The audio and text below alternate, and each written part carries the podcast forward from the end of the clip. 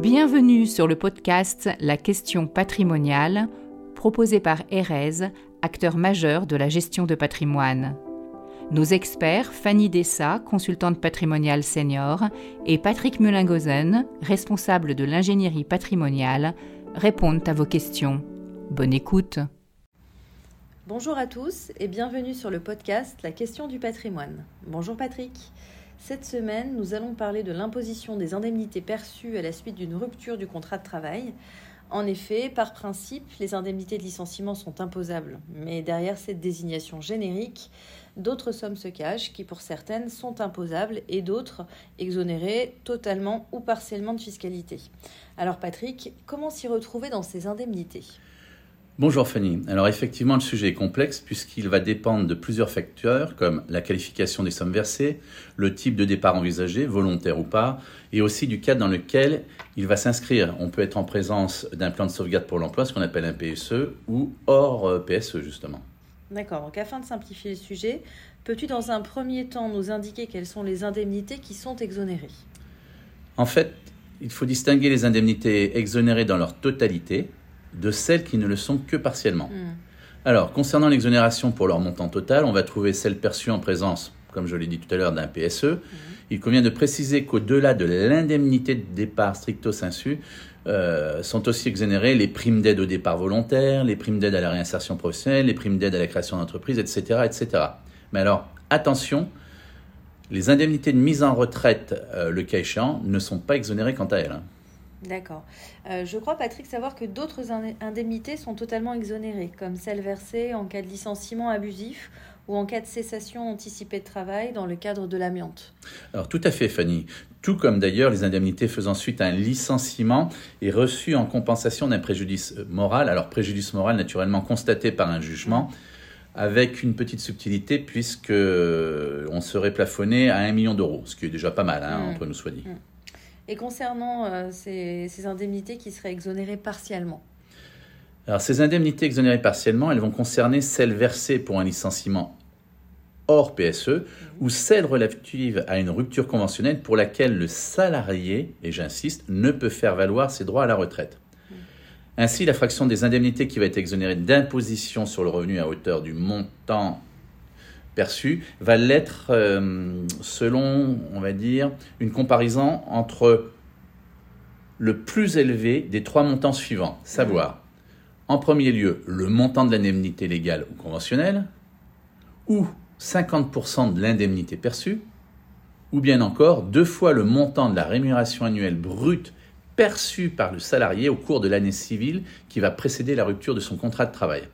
Alors, précisons que pour ces deux derniers cas, euh, ce montant sera plafonné à 6 plafonds annuels de sécurité sociale, savoir pour 2023 263 952 000 euros exactement. Très bien. Et donc au-delà de cette fraction exonérée, euh, l'indemnité est imposable, on est d'accord? Exactement. Ce surplus sera imposé au barème progressif de l'impôt, sachant que l'on peut opter pour le système du quotient, ce qui permettra, le cas échéant, d'atténuer la progressivité de l'impôt, bien évidemment. Alors Patrick, euh, souvent les chiffres parlent mieux. Aurais-tu un exemple à nous donner pour que l'on comprenne euh, un peu mieux le, mécanisme?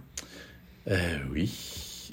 bon, imaginons un cadre supérieur qui va avoir une rémunération brute de 200 000 euros l'année. Mhm.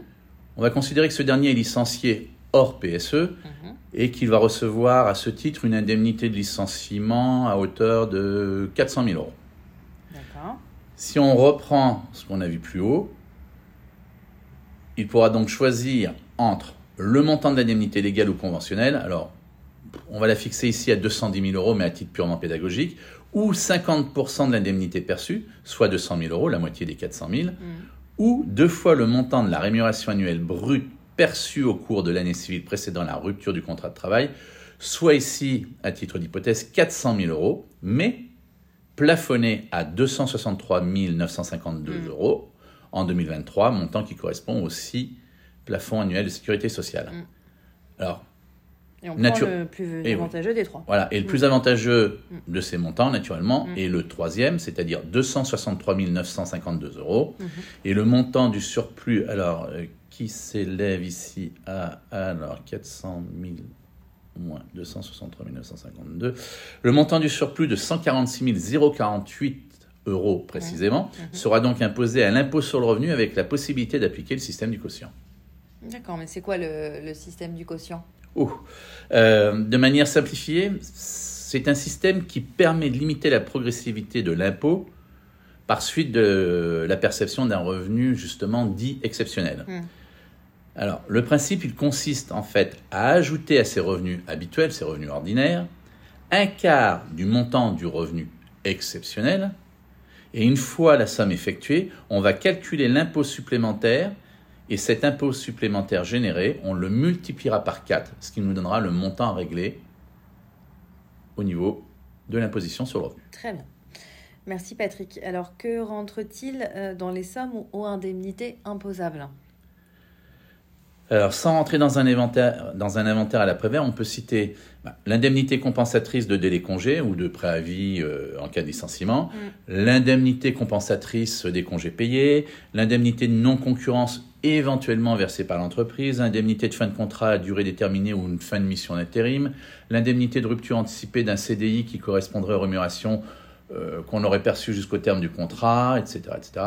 Et naturellement l'indemnité de rupture conventionnelle dans le cas où le salarié peut faire valoir ses droits à la retraite. Et j'insiste, dans le Ouais. cas où le salarié peut faire valoir ses droits à la retraite. D'accord. Euh, je suppose qu'il y a un formalisme déclaratif à respecter, non? Effectivement, Fanny. Alors, les sommes imposables, elles doivent être mentionnées sur la déclaration de revenus dans les, cla- dans les cases dédiées. Et si l'application du système du quotient est demandée, les sommes devront figurer dans la déclaration de revenus uniquement dans la case qui est prévue à cet effet. Euh, de mémoire, ça doit être 0xx ou quelque chose comme ça. Et ne sont pas à inclure dans les autres rubriques de la déclaration. Par ailleurs, il conviendra de préciser la nature et le détail des revenus concernés dans la rubrique dédiée ou sur papier libre. D'accord.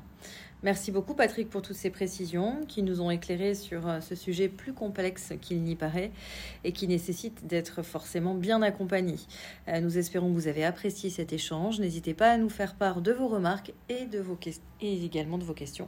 Et nous vous disons à très bientôt. À bientôt. Au revoir.